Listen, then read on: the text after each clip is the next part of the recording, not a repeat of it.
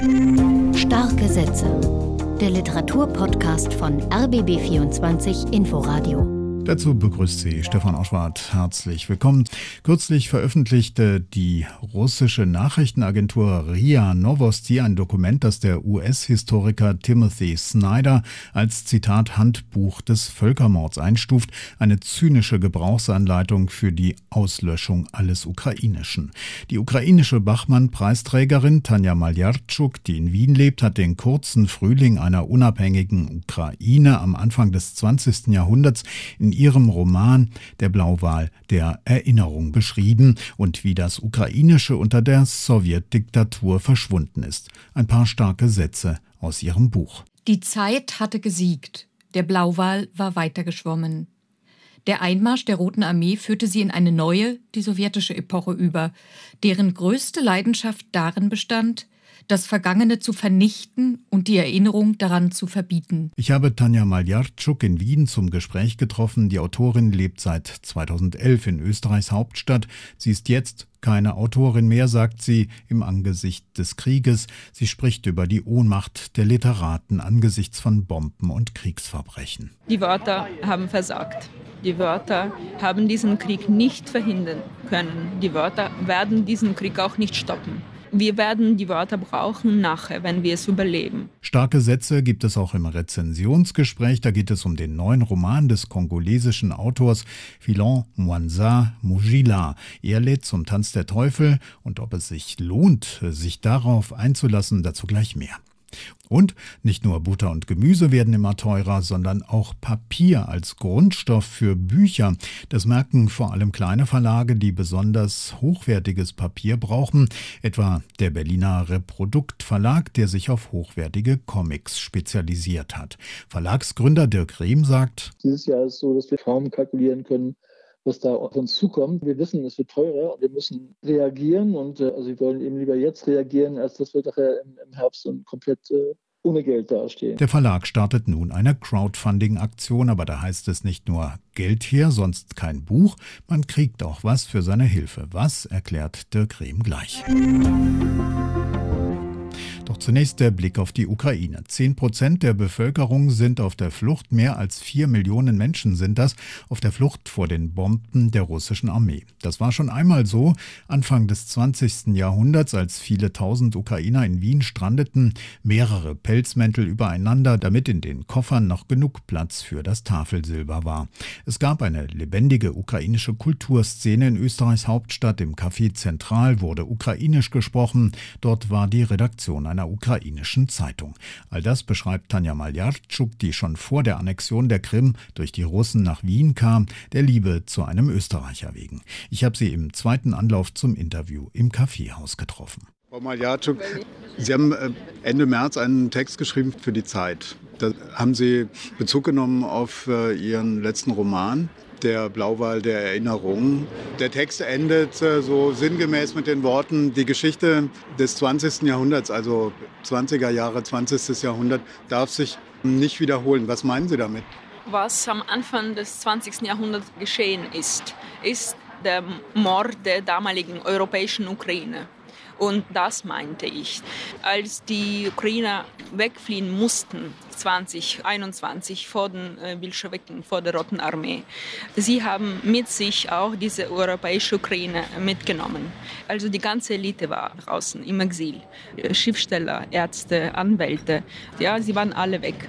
Und wer ist geblieben, das wissen wir. Für 70 Jahre ist dann eine ukrainische sozialistische Republik, also ein Teil von Sowjetunion, geblieben. Und als ich mich mit diesem Thema auseinandergesetzt habe, war mir eben klar, das war der Mord der Ukraine damals. Und wir sind alle Folge, einfach nur Folgen von diesem Mord. Äh, auch der Holodomor 33 war eine Folge dieses Scheiterns der Ukraine. Auch alle möglichen Massakren im Laufe des Zweiten Weltkrieges waren die Folgen dessen. Seit 1991 war das so schwierig, ein Land aufzubauen nach der sogenannten Unabhängigkeit der Ukraine. Es war sehr schwer, weil eben das Volk war geköpft. Die Elite war entweder weg oder getötet, auch sehr präzise von Stalin. Also Anfang der 30er Jahre hat es begonnen, wo zum Beispiel äh, mehr als 300 ukrainische Schriftsteller einfach physisch getötet wurden. Ich bin mit diesen Geschichten aufgewachsen. Ich bin aufgewachsen wie ein Opfer. Das erste Gedicht, das ich auswendig gelernt habe, da geht es um einen Jungen, der äh, das Dorf verlässt und geht in den Krieg. Und die Leute sagen ihm, äh, möge dein Weg glücklich enden. Das war das Erste, was ich gelernt habe von meiner Großmutter, die ihr Kuh gemolken hat und ich war dann bei ihr da im Stroh und wollte immer etwas hören. Also das sind die Geschichten der Ukraine. Und erst, das ist schon die Zeit, sich wirklich zu wehren und endlich frei zu werden. Ansonsten wird diese Geschichte nur eine Wiederholung der anderen. Sie beschreiben ja in Ihrem Buch den Nachbarn Russland als Monster. Und es war ja auch ein Scheitern der Unabhängigkeit. Ein romantischer Held, der all seinen Idealismus äh, für die Ukraine einsetzt. Und gleichzeitig gibt es aber dort auch sozusagen intern Streitereien.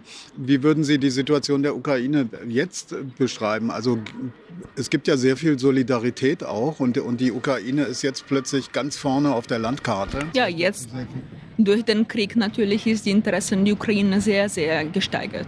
Also für mich ist das äh, eigentlich sehr traurig. Mir wäre lieber, dass alle meine Bücher nie mehr verkauft werden, nur dass dieser Wahnsinn, dieser Krieg gestoppt wird. Vielleicht auch ist dieser Krieg begonnen, weil die Welt sich mit der Ukraine früher gar nicht mehr auseinandersetzen wollte. Es war kein Interesse. So wie Anfang des 20. Jahrhunderts war einer der Gründe, wieso die Ukraine damals gescheitert ist, weil Europa einfach an die Ukraine nicht geglaubt hat und immer noch als Teil des großen russischen Reiches wahrgenommen hat, obwohl es eben damals schon darüber gesprochen wurde, dass es Brüdervolke und so weiter und so fort, all dieser Quatsch. Damals, warum ist die Ukraine damals gescheitert? Also Selbstbewusstsein der Ukraine war viel zu schwach in der Zeit. Es waren andere Ideen in der Zeit wichtiger, also diese alle linke Ideen. Kommunismus war sehr äh, erfolgreich in der Zeit. Dann also diese Streitereien innerhalb der ukrainischen Kreisen. Das hat eben äh, Vyacheslav Lepensky, der Held meines Romanes, sehr gut beschrieben. Er hat sich damit auseinandergesetzt, warum die Ukrainer gescheitert sind aus der Perspektive der Ukrainer. Er hat nicht die Polen oder die Russen kritisiert. Das war ja klar, was deren Rolle gewesen ist. Sie wollten einfach dieses Land erobern, beide. Ja? Die Ukrainer sind auch sehr streitsüchtig miteinander. Man sagt, wo fünf Ukrainer gibt, dort gibt es drei Hetmanen. Ein Hetman ist ein kosakischer Hetman äh, aus dem 17. Jahrhundert, also ein Führer. Ja? Alle wollen führen und viel zu wenig achtet man an Autoritäten zum Beispiel. Und das haben die Ukrainer schon sehr gut gelernt, wie wir sehen. Sie waren noch nie so einig wie jetzt. Dann zweiter Grund war, dass die Umstände waren viel zu groß. Also der Feind war viel zu groß für die, für die damalige Ukraine. Dritter Punkt war, dass der Westen, dass Europa die Ukraine, damalige Ukraine nicht unterstützt hat. Und was sehen wir jetzt? Die Einigkeit und Selbstbewusstsein der Ukraine ist enorm hoch. Äh, der Feind ist aber genauso groß und ist wie damals. Ja? Aber ich glaube, dass die Unterstützung des Westens kann in diesem Krieg entscheidend sein. Viele Ihrer Kolleginnen und Kollegen äh, sind jetzt quasi zu ja, Frontberichterstattern geworden. Ne? Gerasimov ist in Kharkiv, äh, Serhii Jadan ist in Kharkiv. Die schreiben regelmäßig für Zeitungen. Andrei Kurkov habe ich äh, kürzlich in Wien getroffen. Auch er sagt, er schreibt jetzt eigentlich nur noch Zeitungstexte. Wie geht es Ihnen? Können Sie im Moment an irgendwas anderes denken, als äh, Zeitungstexte zu schreiben? Nein, als Autorin habe ich aufgehört.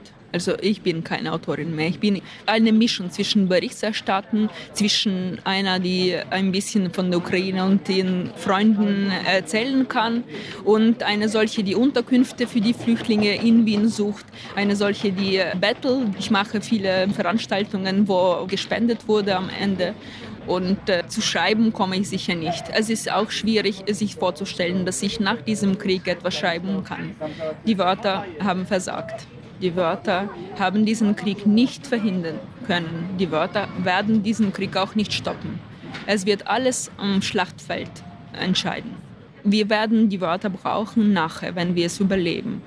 Ja, dieser Schmerz, diese Elend, diese Tragödie kann man wirklich nur erst später äh, irgendwie in den Wörtern fassen, damit wir nicht mit dieser Geschichte verrückt werden. Viele meiner Freunde sind nicht nur Berichterstatter aus der Ukraine geworden, also Schriftsteller, ukrainische Autoren und Autorinnen, sondern auch sie kämpfen mit der Waffe. Ich kenne jetzt vier von denen wunderbaren ukrainischen Autoren aus meinem engen Kreis, die jetzt im Krieg sind. Bis jetzt ist noch keiner aus meinem Kreis gestorben, aber ich fürchte, dass das jeden Tag passieren kann. Also die Ukrainer sind mit dem Tod jetzt sehr befreundet. Soweit Tanja Maljarczuk, die selbst aus der Westukraine stammt. Die Bachmann-Preisträgerin lebt aber schon seit Jahren in Wien. Damit kommen wir zu den Neuigkeiten im Buchregal bei Tanz der Teufel. Da werden viele an den Horrorfilm denken, der auf dem Index landete. Da ging es damals um Studenten, in einer abgelegenen Bergregion und Zombies, aber damit hat der gleichnamige Roman nichts zu tun. Tanz der Teufel von Fiston Mwanza Mujila führt uns in den Kongo in eine Zeit, als das Land noch Zaire hieß. In den Minen dort erleben die Menschen ihren ganz alltäglichen Horror. Es ist der zweite Roman von Mujila. Er kommt selbst aus dem Kongo und lebt seit 2009 in Graz. Für seinen Erstling Tram 83 wurde er mehrfach ausgezeichnet. Meine Kollegin Nadine Kreuzhaler hat Tanz der Teufel gelesen. Nadine, wer steht da auf der diabolischen Tanzfläche? Ja, der Dancefloor ist auf jeden Fall gut gefüllt. Hier versammeln sich Glücksritter und Minenarbeiter, Klebstoffschnüffler, Geheimdienstmitarbeiter, Seherinnen und Hexer, Diebe und auch ein Schriftsteller aus Österreich zu einem echt wilden Reigen. Schauplätze sind die Grenzgebiete von Angola und der Demokratischen Republik Kongo, damals noch Zaire, hast du schon gesagt. Der Roman spielt in den 90er Jahren gegen Ende der Mobutu-Diktatur. Und es sind vor allem arme Teufel, die Fiston Mwanza Mujila hier aufspielen lässt. Und sie tanzen auch tatsächlich einen Tanz, den Tanz der Teufel. Der ist exzessiv, alles wird geschüttelt, die Hüfte geschwungen, es ist rauschhaft und diabolisch. Der Höhepunkt der bakantischen Nächte im Mambo, so heißt es im Text. Und das Mambo de la Fête ist eine Bar und auch das eigentliche Zentrum des Romans. Ich zitiere mal. Diese ganze illustre Gesellschaft lebte in der Illusion einer besseren Welt. Askese, sexuelle Abstinenz, Fasten und Beten, dieser ganze Krempel war in ihren Augen einfach nur zum Einschlafen öde. Die Gäste des Mambo, vorwiegend männlichen Geschlechts, schimpften auf ewige Verlierer, Bettler, Straßenkinder, alte Naturkatastrophen, kurzum alles, was sie an ihr eigenes Menschsein erinnerte. Und das gibt schon einen ganz guten Eindruck von dem Ton in diesem Roman. Es ist ein Rausch, ein Reigen und einrumoren. Wer sind denn die Tänzer? Wen stellt Fiston Mwanza In den Mittelpunkt seines Romans? Ja, das ist tatsächlich ein bisschen wie an einem Abend in einer vollen, schwitzigen Bar. Die Leute kommen und gehen, ständig wechselt die Perspektive, immer neue Ich-Erzähler tauchen auf. Äh, manchmal ist ein Kapitel auch nur eine Seite lang. Ich versuche das mal ein bisschen zu ordnen. Wir haben zum einen den Österreicher Franz, den einzigen Weißen in diesem Roman. Er ist Schriftsteller und versucht ein Buch über Saire zu schreiben. Und dabei trifft er Chiamuena, die Madonna der Minen. Das ist so eine Art Schutz Patronin, Herrin, aber auch allwissende Weise, die behauptet schon seit Jahrhunderten zu leben. Und dann treffen wir auch noch Straßenkinder in Angola und Zaire. So zum Beispiel Sansa, er ist erst Mitglied einer Bande, dann wird er Spitzel für den Geheimdienst. Wir begegnen einem alten Ex-Minenarbeiter, der seine Abfindung verprasst und jungen Rebellen, die keine Lust mehr haben, für die ausbeuterische Bergbauunion zu schuften. Die Kolonialzeit, der Bürgerkrieg in Angola, die Katanga-Rebellen in Zaire und die Diktatur, all das steckt den Figuren in den Knochen und dazu kommen noch schlimmste Arbeitsbedingungen in den Minen. Täglich gibt es da Erdrutsche. Die Bevölkerung hat nichts zu beißen, während sich die Despoten und die Eliten äh, das ganze Geld in die Taschen stecken. Und gleichzeitig gibt es aber auch Traumtänzer, Hoffnungen und auch ja, viele Macher in diesem Buch. Also all das schwingt mit in Tanz der Teufel. Und wie wird das alles erzählt? Das klingt ja sehr düster und brutal. Ist es das auch? Ja, auf jeden Fall. Also die Realität, die Lebensumstände, die Geschichte dieser beiden Länder, Angola und eben auch der heutige Kongo, die sind ja auch brutal. Und das Buch ist es an vielen Stellen auch. Also die Straßenkinder schnüffeln bis zur Besinnungslosigkeit Klebstoff. Der Geheimdienst foltert seine Opfer schon im Auto auf dem Weg zum Gefängnis. Aber äh, gleichzeitig ist der Ton des Romans auch heiter und tänzelnd. Also der hat so was Verspieltes und auch Witziges. Äh, und das kommt durch die vielen Dialoge zum einen und zum anderen auch durch so eine Art magischen Realismus, äh, der das Buch durchzieht. Also da ist eine sogenannte zweite Welt der Mythen, der Magie, die existiert selbstverständlich parallel. Und dieser leichte Ton in dem Buch kommt auch vor allem durch die Musikalität. Im Nachwort schreibt Mujila, dass er seinen Roman oft in der Nacht geschrieben hat zu südafrikanischem Jazz und sairischer Rumba und das spürt man auch. Also der Text hat einen wahnsinnigen Rhythmus, auf den man sich immer wieder einlassen muss, der einen stellenweise mitreißt und dann aber auch wieder innehalten lässt. Also es hat so was Nervöses, Rauschhaftes, da ist Spannung drin, aber eben auch viel Humor. Und äh, mit der Schriftstellerfigur, diesem Österreicher, da hat sich Fiston Mwanza Mujila auch ein wenig selbst in den Roman geschrieben. Es gibt immer wieder Stellen, ja, da reflektiert er übers Schreiben oder auch mal ganz kurz über das Wesen des Exils. Also, lesen oder nicht lesen, wie ist dein Fazit? Unbedingt lesen, sag ich. Also Tanz der Teufel ist bestechend komponiert, finde ich, äh, brutal und leicht zugleich. Und äh, das Buch führt ins Innerste Afrikas durch die Brille eines Autors, der eben zugleich von innen und außen auf sein Land guckt ist in Zaire geboren und aufgewachsen, hat die Mobutu-Diktatur miterlebt und sein neues Zuhause jetzt eben in Graz gefunden. Also das ist ein Buch, finde ich, das einem ja, Geschichte, Trauma und Träume eines geschundenen Gebiets näher bringt und den Bogen zu heute schlägt. Also äh, großes Kino. Vielen Dank, das war Nadine Kreuzhaller. Tanz der Teufel hat 288 Seiten, ist bei Jolnay erschienen und kostet 25 Euro. Zwei Jahre Pandemie, jetzt der Ukraine-Krieg, das schlägt sich auch auf dem Buchmarkt nieder, denn die Preise für Papier haben sich mehr als verdoppelt. Der Berliner Comicverlag Reprodukt bekommt das besonders zu spüren und reagiert jetzt darauf mit einer Crowdfunding-Kampagne. Dirk Rehm ist Verlagsgründer am Telefon. Hallo. Hallo. Viele Verlage ächzen ja gerade unter den Papierpreisen. Was macht das für Reprodukt besonders schlimm? Für uns ist es sehr schwierig, weil wir nicht nur eine Papiersorte und ein Format nutzen, sondern wir arbeiten mit vielen, vielen verschiedenen Papiersorten bei unseren Büchern. Wir kalkulieren eigentlich jedes Buch für sich. Wir machen eben keine Dutzendware, sondern wir legen sehr viel Wert auf die Haptik des Buches, auf die Qualität der Präsentation. Und da wir eben so viele Quellen benutzen, macht es für uns jetzt sehr, sehr schwer, auf diese Preisveränderungen zu reagieren und äh, konkret eben bieten uns die Druckereien heute ein Papier an mit einem bestimmten Preis. Übermorgen sagen sie nein, das Papier wird nicht geliefert. Das alles jetzt aber schon auf die Herbstproduktion bezogen. Wir wissen, es wird teurer und wir müssen reagieren und äh, also wir wollen eben lieber jetzt reagieren, als dass wir nachher im, im Herbst und komplett äh, ohne Geld dastehen.